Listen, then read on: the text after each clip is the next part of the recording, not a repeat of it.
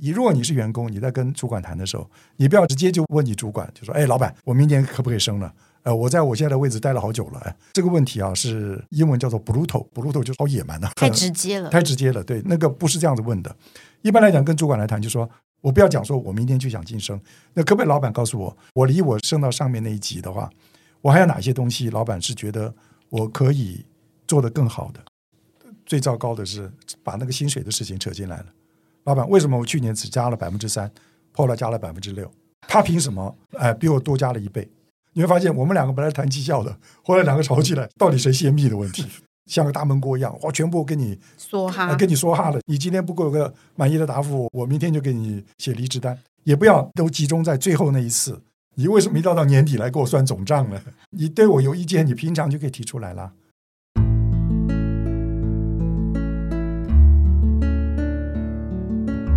植牙诊所，帮你一生都精彩，从新鲜到退休。Hello，大家好，我是主持人 Pola。在年末到年初的转职季来临哦，我们推出了转职落点分析的系列，来帮听众朋友们好好的做理性的评估。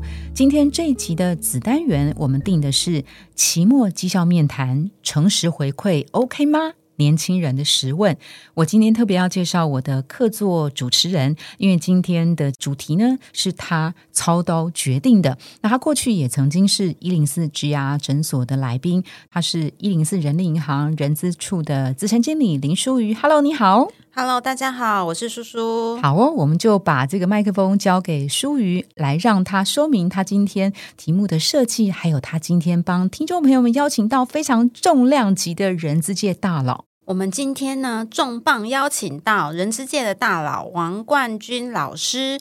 那王老师呢，他之前有曾经在宏达电子还有广达电子都是人资长的角色，在台积电也是人资处长。那外商的经历也非常的丰富，包含了台湾的飞利浦，还有福乐奶品，都担任过人资的高阶主管。我们欢迎冠军老师，老师好。啊破烂叔叔，两位主持人好，各位听众朋友们，大家好。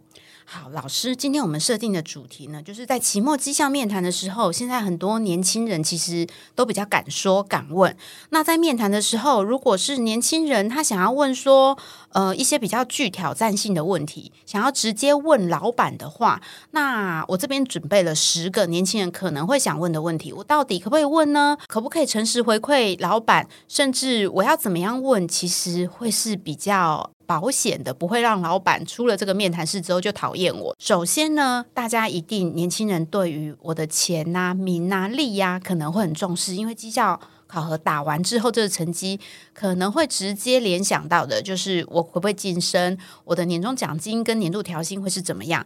所以呢，我可不可以在年度的绩效面谈的时候直接问老板说：“那老板，我明年会晋升吗？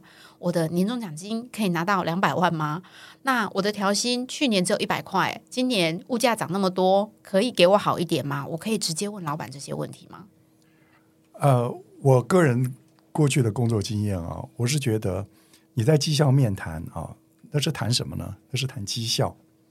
那谈绩效就是检讨过去，策立未来。也就是说，我过去这一年我做的到底好不好？哪里需要改进？哪里需要改变？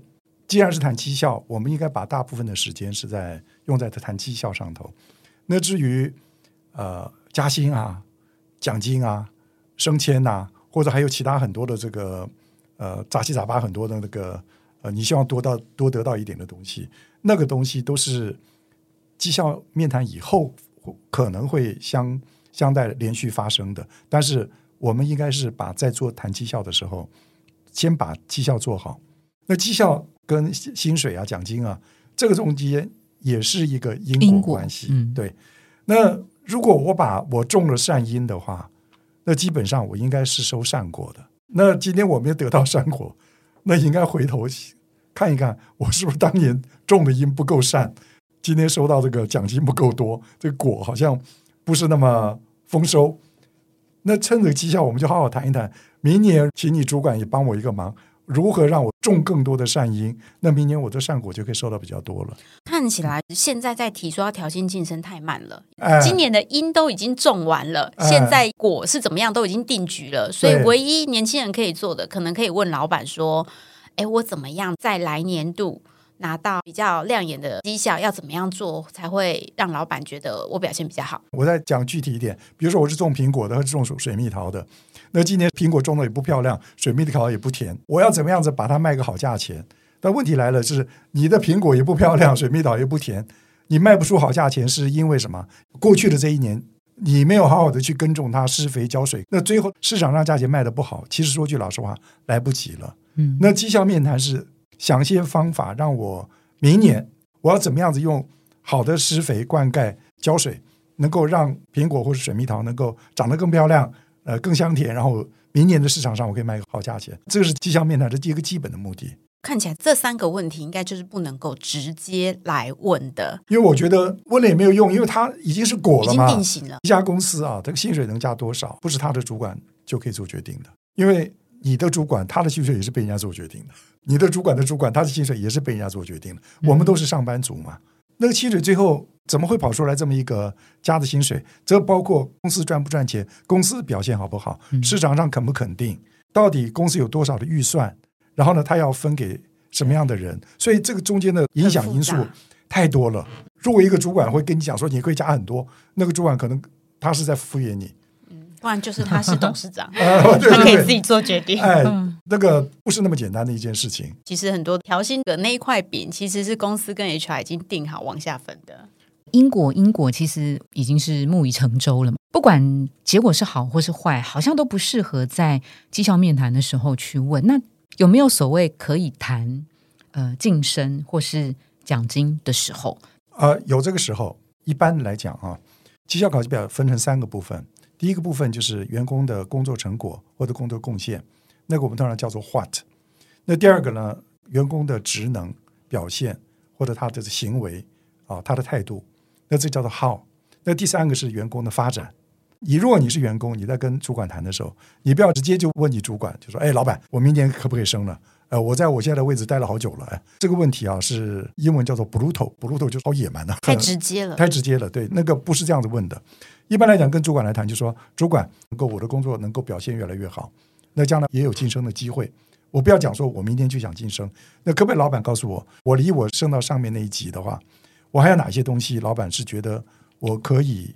做得更好的哦，哎，这样子，那如果达到的话，是不是就可以了？是是，用这种方式有技巧的问。对，我也补充一个，就是我有看到有一些真的挺优秀的员工，他在做年度的绩效面谈的时候，他其实会跟他老板谈职涯的发展，他就会提到，就是他可能接下来想要做什么样子的发展，或许有机会他会去尝试看看。那老板也知道，他讲那个发展其实是目前公司。给不太起的，或是他现在工作内容是不会负责到的，那这时候就有两个状况：这个人是优秀的人，那老板其实会听到他言外之音，就会在调薪晋升的时候，就是来考量一下，甚至在他的职务内容、生涯规划的部分做一些调整。对，那当然，如果他讲的那个内容是真的，这个公司就算职务调整也办不到，也办不到的。老板其实也无能为力，就会祝福他。所以我看到有一些员工是这样做，当然这是优秀的员工啊。那当然，如果是老板觉得可有可无的对象，那你就走吧。对，就是说啊，好，就这样就走吧，慢走不送，快走不送，在心里这样想。我们当员跟老板沟通的时候，如何让我工作可以做得更好啊？其实分成两个领域了啊，一个叫做改进。嗯哼，一个叫做改变哦，呃，很多人可能搞不清楚。我想说，我趁这个机会啊，也跟大家说一下了啊。改进的英文叫做 improve，哎，improvement。那改变的英文叫做 change。那这两个是不不一样的含义的啊。那通常需要改进的话呢，通常是跟职能比较有关。比如说你英文程度不好，我需要你改。你英文多一变成六百到八百，哎，六百到八百，六百到六百五都都算有改改进了，哎，那是改进啊，就是说你透过学习，透过什么，你可以把你这方面的职能变得比较好，这叫改进。还有一个叫改变的，通常是讲你的个性或者是特质，嗯比如说急惊风、慢郎中这种东西啊，嗯，就是你的工作我知道你慢郎中，你很仔细，但是呢，呃，有时候客户要求什么东西需要回应比较快的时候，你那个慢郎中啊。呃，有时候经常造成客人不开心，哎，所以你可能在做事的速度上要要快一点，那是 change，那是改变。回到刚才苏苏讲的 case，那个 case 是非常好的 case 啊。呃，很多人认为说我的工作做得好，呃，公司就理所当然应该把我晋升一级或怎么样。我提醒大家一下啊，强中自有强中手。你觉得你做得好，公司也肯定，但是为什么公司没有升你呢？因为公司还有做得更好的，比你更强。但你没看到，对你不知道。你好，公司肯定你，但是问题是未必有升迁的机会。有加薪比较多的机会是可能的，但是升迁的话，那可能又牵涉到另外一种别的问题了。老师，我想问一下，员工彼此之间其实可能不一定可以看到其他人表现是不是比比我好，但我就觉得我很努力，我已经做的很棒啦。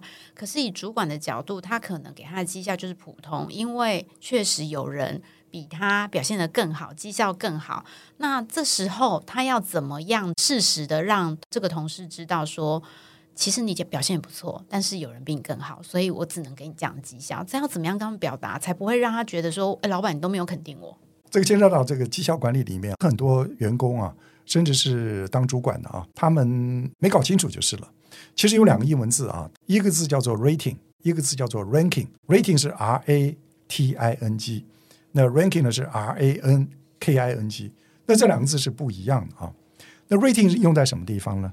用在说，老板，你在给我的工作项目、工作目标里面，我每个工作目标到底做得好还是做得不好？讲精确一点，是我达标了没有？我是超过目标，还是符合目标，还是落后？啊，落后于目标，这个叫做 rating。所以 rating 是自己的成果跟自己的目标去比，这个叫做 rating 啊。那另外还有一个呢，叫做 ranking，ranking 是排序了。整个部门组织里面的所有的员工，从最好的排到最差的，这个叫做 ranking。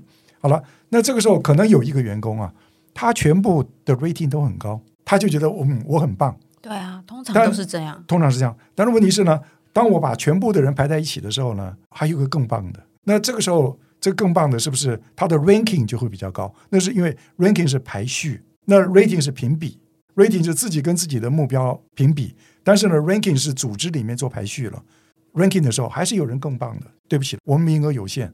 以后要回应下属的时候，可以用这样的方式来回应。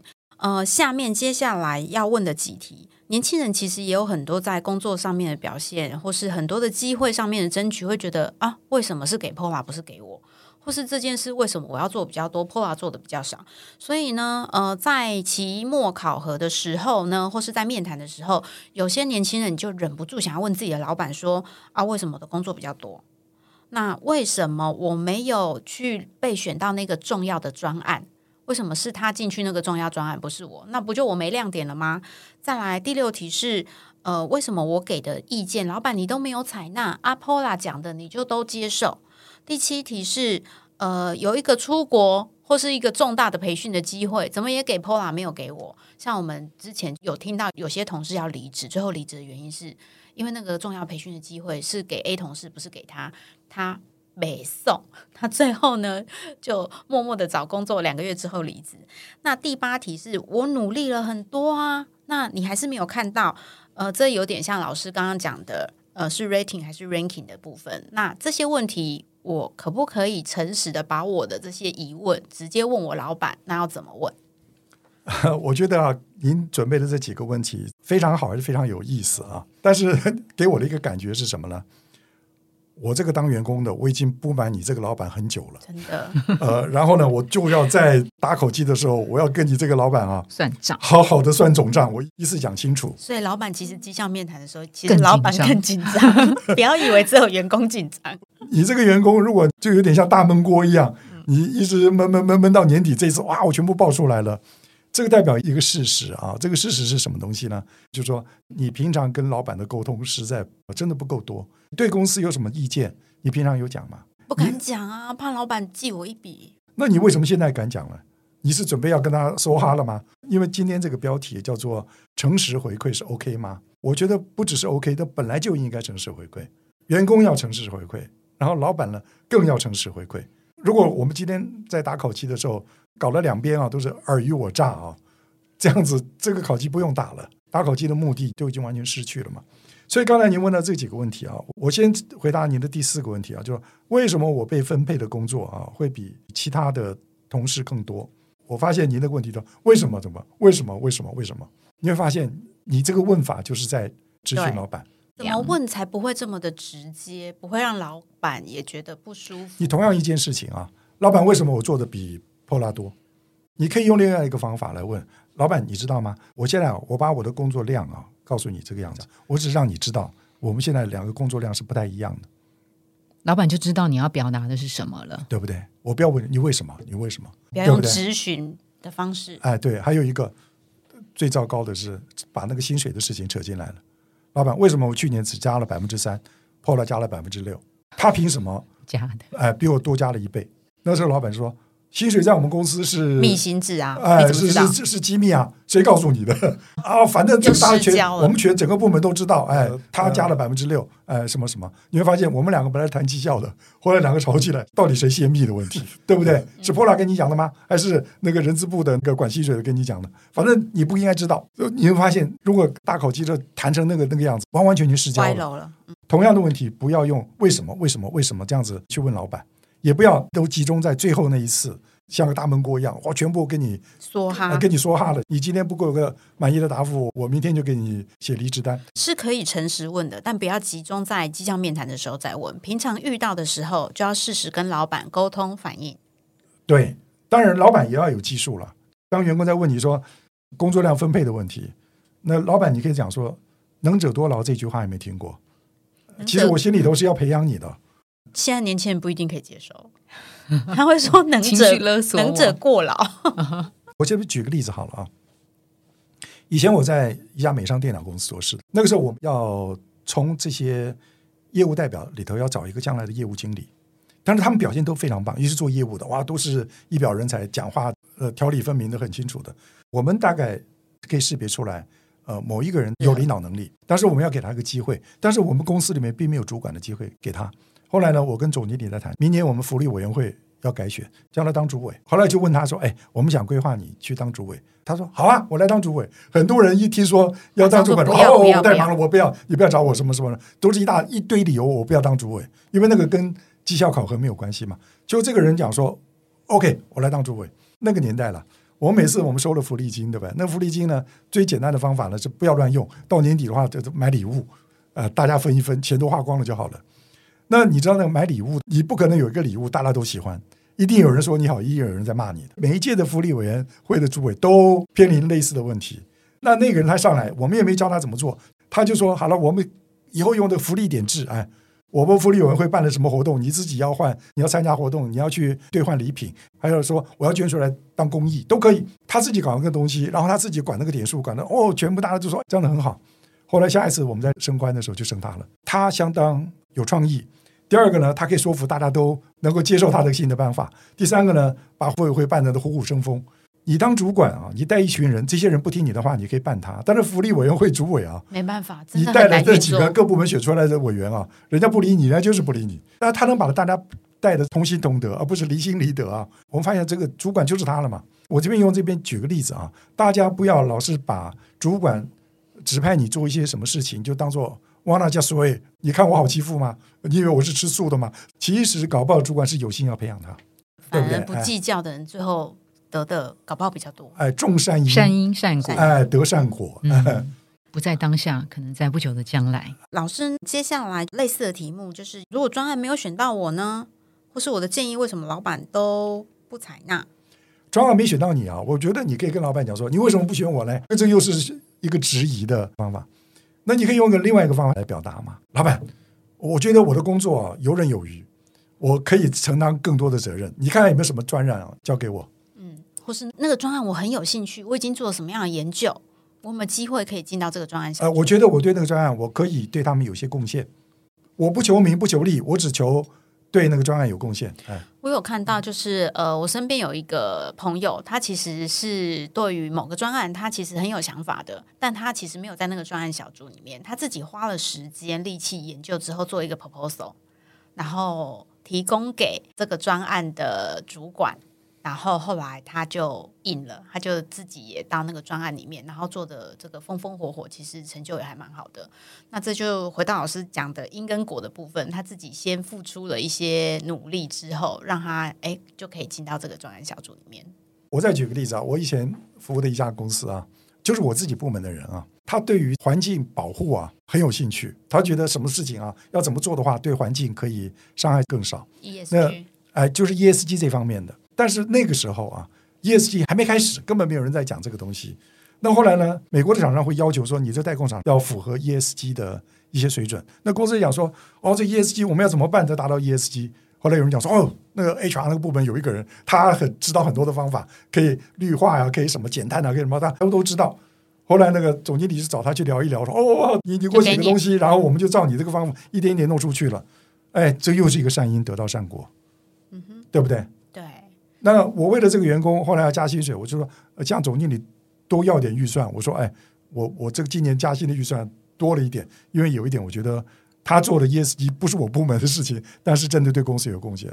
现在其实蛮多年轻人喜欢有培育的机会、发展机会，希望公司可以栽培他。那我过去也有遇到有一个同事，呃，离职的原因是觉得说，哎，为什么公司有一个培育的机会，怎么没有给我？怎么是送了比较之前的同事出去进修了？老师有没有遇到这样的状况？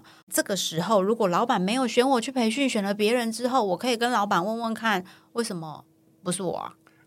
你问的问题啊，让我想到以前又是一家公司啊，有一个部门某一个人，他很喜欢上课，呃，每次上什么课都有他。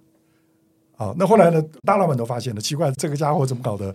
就一天到晚在上课啊，那他自己的工作到底是什么时候做哎，对，有一次老板在某一个课里面碰到他，哎，讲说，哎，我看你以后可以当 training manager，哎，我看你每一个课都上过了，这个是事实发生过的。有些人就一天到晚就喜欢上课，也不管这个课到底他需不需要，他上合不合适，就算合适，是不是在这个时段去上，对他对公司来讲是最合适的。他只是站在自己啊，有课我就想上，然后他用一个很大的理由，就是学习是好事情啊，呃，公司应该鼓励我们学习啊，不应该打压我们这个学习意愿啊，就讲了一大堆冠冕堂皇的话。但是学习不是这个样子的。我过去的经验是这样的：你去上课是好事，你有学习意愿好事。但是如果说你今天上那个东西啊，你不会的，去上完课以后，这两年之内你都没有机会运用在你的工作上头，两年以后你得重新再来，那是浪费时间。那很多人自己不知道这个道理，总觉得哦，比如说现在是 AI，对不对？对啊，我要去上所有跟 AI 有有关系的课，我都去上。上了以后，你的工作哪些东西可以反映出来，可以用上去的？没有。哎，我在储备能量，这叫什么话嘛？对不对？什么叫储备能量？哎，老板可能觉得你在浪费时间，你在浪费我的钱，对，还有钱，对不对？这才一个问题。所以呢，你想上什么课？这个学习虽然我们讲说是一种 competence 的增加，这个 competence 是不是你的下一个职务？是不是可以改进你目前的工作？是不是可以增加你下一个职务需要的一一个东西？你要把它想清楚，然后这决定是要上还是不要上。哦，所以自己先想清楚了，到底对我的工作有没有帮助，然后才去问老板说：“哎，为什么没有派我去？”或许想完之后就不用问出口了，对不对？对我再强调一遍，第一个是能够改进或改变你目前的工作的绩效；第二个呢是对执行你下一个工作已经帮你准备好了，你下一层的工作。比如说我现在不是主管，那我下一层可能要升主管，我现在去学一些主管的一些能力的一些课程，这个时候我可以去上。但如果说公司对我根本没有这规划，我两年之内要升主管，那我去上那个主管的课干嘛呢？那这样子，如果公司不派训我，我自己有兴趣，我应该还是可以默默学习嘛，对不对？就变成我自主学习的你自己，花钱到外面补习班去学啊，老板管不到你。好，那就是你自己慢慢种下你自己的因，看未来会不会结成果。就是帮自己种福田。另外呢，更尖锐一点的问题，我看老板有很多事情不爽啊，为什么要这样那样那样？然后公司有一些制度跟这个高阶主管决策怎么这么 stupid？我有意见，想要回馈，我也可以在面谈的时候老实跟我老板说吗？就是我刚刚讲的，你为什么一到到年底来给我算总账呢？你对我有意见，你平常就可以提出来啦。我们开会的时候，每次我都在问，好了，今天对这个事情，对公司的决策，大家有没有意见？没有意见，有没有问题？没有问题。你们都都不讲话，到了年底，你那个大闷锅全部给我炸开了。哇，原来问题那么多，而且打烤鸡本来就很紧张了，你提的这些问题不是更紧张吗？那我的烤鸡可能会变差，是不是？对，哎，这个才是重点。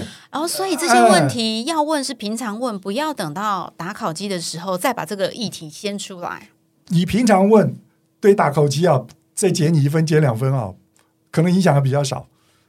你在打考绩的时候，你问这些问题啊，扣你十分。我扣你十分，不要跟自己过不去。那老师，如果我平常要问的话，要怎么样问才不会让老板觉得这么不舒服？因为我毕竟要回馈他，我认为我不开心的地方，有一点就是要指责他说：“哎，哪些地方我觉得你做不好的感觉。”没有，我们当属下的不能指责老板哎，我们只是给老板建议了。但是有人这样讲说，出门啊看天色，呃，进门看脸色。尤其是那个老板的脸色特别重要。有一次，这个在某一家公司要见总经理的人都需要排队嘛。总经理房间里面有另外一个主管在里面，然后在我前面还有一个主管，然后我是排在他那边。我是按照我的时间去的，我的前一个主管都还没进去啊，就代表说卡到了还在房间里面那个，他已经在里面多了半个小时了，还没出来。然后我们跟总经理的秘书讲说：“哎，里面还要多久啊？”总经理秘书讲：“你没听到里面声音很大吗？” 后来呢，排队在我前面的那个啊，他一直知道前面已经延后了半个小时了。那个我前面的那个想说：“我另外再跟总经理约时间好了，因为我还有另外一个 meeting。”哎，好好的说法哦。其实心里想的是怕等下进去之后被骂吧。他就想说，那个家伙跟他吵起来了，然后他说了：“我进去不是去扫台风尾。”所以他说：“哦，对不起，会耽误我下个 meeting，我另外再跟总经理约好了。那我呢，连他都走了，我还不走吗？顺便了，就要对对对，大家都有事，这个后面再说好了。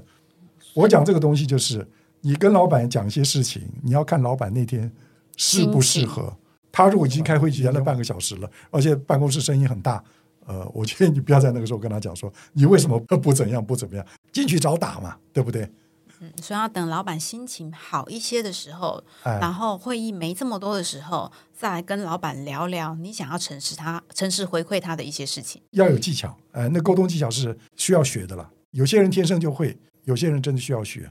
不要直接用说为什么你怎么，为什么你怎么样。老师可以教我们一些技巧吗？像坊间都会说，沟通的时候回馈的时候要用三明治法，先称赞，再讲出你想要讲的比较不好听的话，最后。再用比较正向的语言来做结尾。那老师有没有就是那个是老板打底下烤鸡的，但是你是属下，你那属下跟老板不是这样诚实回馈的时候，可以怎么样说比较不会让自己受到重伤呢？啊，类似三明治，不是三明治了，因为同样的一个东西啊，那是方向不太一样。你碰到老板，你先赞美赞美老板，这总是好的嘛，对不对啊？哎，老板，你今天气色很好。哎，老板，我听说昨天我们公司上报了，人家说我们公司哪个产品很很怎样怎样怎样。讲一些他高兴的事嘛，还有一个说这个用英文叫 Why don't you？你为什么没有怎样？找死！就代表说我心里头有一个要怎样，但是你没做，所以那英文叫 Why don't you？呃，怎么样？怎么样？怎么样？这个就完蛋，那找死！老板，今天我有件事情啊，我不确定，呃，这样做会不会更好？那我跟你讲说，有一件事情我这样做，哎，你觉得怎么样？哦，用请教。哎，商量，商量，对对，哎，对对对，来跟他哎，老板，你觉得这样做，我们这样做会不会呃效果会好一点？老板说谁说好？他说其实我做过 simulation，就做过模拟模拟验算，就是其实这样子会比现在做法又更好。你要拿拿出真凭实据，嗯，要自己先准备解法。你要准备解法，对，就是说话的艺术跟技巧。哎，说话的艺术跟技巧，对，就是这样子。那我觉得礼貌跟理由也蛮重要的哈。我跟老板在沟通这件事情，我的基本的礼貌，还有这个理由，就像刚刚冠军老师提到的，去找一个背后真实的原因跟具体可行的做法，比较不会流于说我在发泄我自己的情绪，或是我在抱怨，对我在指责，对不对？你让老板觉得你是跑来诉苦，你是来抱怨的，嗯哼，你是来找茬的。说句老实话，老板一看你进来是准备那样的，老板两个耳朵是关起来了，不想听，是不想听嘛？你一定要进来说，老板，我有意识不明，请老板指点明机。哎，其实你讲的问题就是他的问题，但是你要把他说这是我的问题。哎，哦，这是我的问题，所以我来请意，请教教我我要怎么解决。哦，就是我看到了这样子的问题，先陈述事实，再讲出建议。建议不要只讲一个建议。嗯哼，你讲一个建议的话，老板说我觉得不好对，那没办法，那你就出去了，死路了。呃，对不对？你总得有一个 option one、option two、嗯 option three。哼。哎可是这个在指出事实的时候，会不会有一些老板或主管他会觉得说，哎，你在暗示我什么？你在指桑骂槐什么？会不会这样？不是，我们通常是讲说，我们陈述事实，嗯哼。哎，我没有陈述说老板你做错了，就是我看到了一个状况，好像是这样，你就开始描述。那有一个做法不确定，老板你觉得如何？这样子，哎，后来我跟同事讨论，我发现，哎，有几种其实我们可以不一样的做法。嗯哼，我不要讲说更好的做法，我讲更好就代表说你现在做的不好。哦，哇，这个要先演练一下，哎不然很多字关键字其实在哎当下都会脱口而出哦。忍不住就把自己的情绪带进去你心去。里都想说你现在做的不好，哎，对太过直我有几白个更好的做法。嗯哼，那老板说你嫌我做的不好吗？是是，哎，我好奇啊，其实因为今天这集的题目啊叫做“期末绩效面谈，诚实回馈 OK 吗？年轻人的试问”，为什么舒瑜在一开始接手企划这集的时候，你会特别 focus 在年轻人的这个族群呢？因为年轻人其实这个时代，我觉得他们的很多行为模式、工作的理念，都跟我这老一辈已经不太一样了哈。那他们很多事情都很敢勇于发问，不管是在呃可能跟跟高阶主管对话，或是在各式各样的社群媒体上面，他们讲话都非常的直接。嗯，也看到，其实现在在面谈的时候，坦白说，还蛮多老板很错的，主管很错，就等着惨了，要跟年轻人来做绩效面谈，他们会问出各式辛辣的问题。所以呢，想要告诉年轻人说，哎，怎么问其实是比较好，哪些问题，就像刚刚老师讲的，是不是在期末面谈的时候不要问比较好，在呃适当的时间这样做会比较好。也告诉身为主管，在面对年轻人。真的问到你这些问题的时候，你要怎么样接招，才不会让你们彼此的关系变得很尴尬？嗯哼，我给主管的建议啊，就是你必须要承认啊，真的是有世代差异。嗯哼，讲我自己的例子啊，那便利商店的那个那个店员啊，就是在结账的时候，他就说，呃，咕噜咕噜咕噜咕噜咕噜，问了一堆问题，我没听懂，他讲的太快了，而且他咬字不清楚。我说对不起，我没听清楚，你可不可以再讲一遍？他说哦，啊不不不不不，我还是没听清楚。我说你可不可以一项一项讲？呃，第一个你要不要电子支付？第二个你要不要印发票？第三个你是啊，你有没有会员？对不对？他突然四个问题一下子跟念咒一样念完。那我说你这样子口齿不清啊，然后语速又快，语速又快，我们跟不上哎。你这样子慢慢讲，我不是都知道了吗？我说什么都不要，发票印出来，哎，嗯哼，哦，搞定了。后来呢，因为我儿子是年轻人啊，我就说我碰到一些年轻人讲话口齿不清，他说对啊，他们都口齿不清啊。我说他们这样子当店员，那别人都听不懂啊。他说你有没有注意到？我儿子提醒我，哎，他们两个口齿不清的两个居然通通可以沟通。所以年轻人跟年轻人可以沟通，是，我们这个我们这些老家伙看到两个口齿不清，咕哩咕哩咕噜也不知道讲什么，他们两个都知道他们在讲什么，是，这代表什么？这个就代表世代差异。世代差异，他们之间沟通没问题，但是我跟他沟通有问题。那今天我讲我自己的情况啊，把它放到工作职场里面，其实也是有类似的情况。比如说，主管认为你工作没有做完，你根本不需要报加班，你自己就应该工作做完才回家嘛。年轻人真的不是这样想，但是年轻人不是这样讲，工作管理规则六点钟下班了，已经对你公司很客气了，对超过？半小时我就要报加班费了，他不觉得是因为我工作效率不好，而是说我本来就应该有这个权利。你有讲清楚这个事情一定要今天做完吗？这个时代观念差就这样冒出来了。这种沟通不良，给主管的建议说，沟通不良，主管必须要认知这个有这个差异。既然有这差异，所以我们必须第一个你要有耐心。我建议主管这个跟绩效有关的，你必须要有爱心。耐心跟爱心，哎，耐心跟爱心，就是当主管你必须要爱心。你也知道，年轻人这个时代，不管是绩效好的、绩效坏的，都跟你有时代差异了。特别是对那些绩效比较好的，这些绩效好的，你的公司的未来就是在年轻人的手上。好的年轻人。我特别强调，好的年轻人，你对于那个好的年轻人特别要有爱心跟耐心，嗯哼，你要把他们留住。是那至于那口齿不清的、不努力工作的、定时定点下班的、不理你公司工作指派的，那个你可以放牛吃草，让他自生自灭。但是好的人，我们当主管的，这是我们的责任，我们要留住这些。一般来讲啊，大概是四分之一到三分之一的人，你必须要把他留下来，嗯哼，嗯哼，这是你公司未来的希望。是，就是他在做人才投资的部分，会有一些心目当中的轻跟重，跟优先轻重缓急的，这个叫人才投资。而且我特别讲，很多主管比较没有经验的，他会说觉得啊，我必须要公平对待每一位员工。嗯哼，不是的，公平对待是基本的福利，那些项目是公平对待，但是对于人才发展的投资，绝对不是公平对待，OK，不会是齐头式的评价。绝对不是齐头式的平等。那我们也非常谢谢冠军老师啊，用刚刚他极为生活化的例子，就是进入超商，其实就可以感受到世代差异。那这个用在职场上面，其实几乎每天分分秒秒都在发生。那最近呢，这个主题叫做呃期末绩效面谈，诚实回馈 OK 吗？呃，冠军老师的想法是当然 OK，而且这个诚实回馈不止出现在期末的时候，可能平常的时候就跟主管或者是跟你的部署保持良好的互动关系哈。啊、诚实回馈当然是要回馈，只是说我们在表达的时候，可能要额外更注意到所谓的职场礼仪。那刚好在这一季，我们叫做转职落点分析，能够掌握今天冠军老师跟舒瑜呃客座主持人给大家的建议之后，我们相信在转职季的时候，您都可以找到很好的落点位置。冠军老师，谢谢，也谢谢舒瑜，谢谢，拜拜，好，谢谢 Paula，谢谢舒瑜，呃，多谢各位听众啊、大家再见，谢谢，拜拜。拜拜，拜拜。如果您喜欢今天的内容，请给我们五颗星，并且留下好评。假如有更多的问题，欢迎到植牙诊所的网站来发问。特别想听什么主题，请点击节目资讯栏的连结投稿给我们。